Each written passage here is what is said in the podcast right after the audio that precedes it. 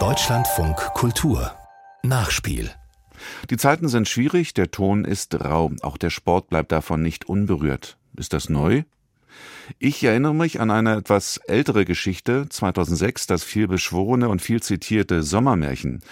Jürgen Klinsmann als Teamchef bereitet die Deutschen auf ein Spiel vor.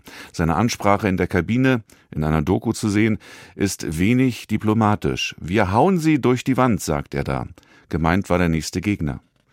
Sicher wird auch beim Handball bei der laufenden WM schon mal verbal kräftig ausgeteilt, untereinander, übereinander natürlich alles nur um des Erfolgs willen. Aber wo ist die Grenze? Zum Umgangston im Sport ein Einwurf von Thomas Wheeler. Jetzt halten Sie mal die Schnauze, setzen sich auf Ihren verdammten Arsch und hören mir zu. Verzeihen Sie die Wortwahl, ich will Sie keineswegs beleidigen, aber so oder ähnlich hören das Sportlerinnen und Sportler immer wieder in der Kabinenansprache oder beim Training. Der Umgangston im Sport ist oft rau, roh und ruppig. Der Sport hat seine eigenen Regeln und auch seine eigene Sprache. Häufig geht man verbal nicht besonders fein miteinander um. Andererseits heißt es ja auch immer wieder, dass man sich beim Sport abreagieren kann. Sind Leibesübungen also womöglich eine der letzten Oasen unserer Gesellschaft, wo wir so richtig aus uns herausgehen können? Und dann rutscht eben auch mal etwas über die Lippen, wo wir uns sonst wahrscheinlich auf die Zunge beißen würden.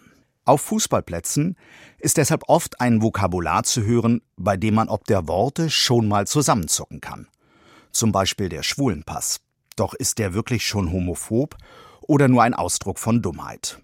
Und die ist bekanntermaßen nicht strafbar. Lassen wir uns womöglich auch zu sehr von den weichgespülten Phrasen der Political Correctness im großen Sport blenden und glauben, im kleinen Verein müsse es genauso zugehen? Machen wir uns nichts vor. Wenn bei den Profis die Kabinentür schließt, geht es dort ähnlich zu wie bei den Amateuren. Doch woher rührt eigentlich der Eindruck, dass der Ton im Sport immer rauer wird? Geschimpft wurde doch schon immer. Liegt es womöglich daran, dass heutzutage einfach mehr darüber berichtet wird?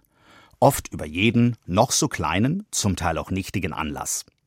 Sportler, die die Tonalität für überzogen und unangemessen halten, sollten dies am besten sofort mit dem Absender klären. Vor allem, wenn Worte unter der Gürtellinie benutzt werden und der Betroffene sich dadurch verletzt fühlt. Dagegen etwas zu sagen ist sicherlich nicht immer einfach, besonders wenn es eine Erwiderung auf den Trainer ist. Schließlich wird der ja als Autorität verstanden. Leider allzu schnell werden verbale Fehltritte von Übungsleitern und Trainern dem psychischen Missbrauch gleichgesetzt. Aber lässt sich der so einfach definieren? Keine Frage, wenn dies nachgewiesen werden kann, muss es harte Konsequenzen für die Täterin oder den Täter geben. Vor allem dann, wenn es um den Missbrauch gegenüber Schutzbefohlenen geht. Dann muss man aber auch mögliche Langzeitfolgen beim Opfer beobachten. In der Bewertung verbaler Übergriffe liegen viele Grautöne und man sollte, auch wenn Vorwürfe im Raum stehen, sehr vorsichtig mit Vorverurteilungen umgehen.